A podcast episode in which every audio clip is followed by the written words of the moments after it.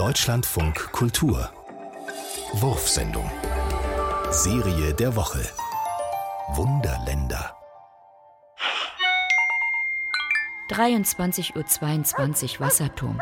Ein kleines Mädchen im Tüllrock, allein, reißt sich die Jacke runter, damit der Mond oder wer auch immer seinen rosa Glitzerpulli sieht.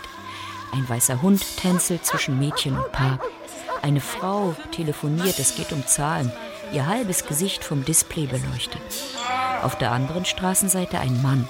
Er schreit leise auf, bleibt stehen, blickt hinter sich, geht weiter, schreit wieder, blickt hinter sich und so weiter. Jedes Mal lauter. Das kleine Mädchen sieht dem Mann nach. Der Hund pendelt zwischen ihr und der Frau. Der Mond leuchtet. Nur die Frau am Telefon ist nicht da, wo sie ist.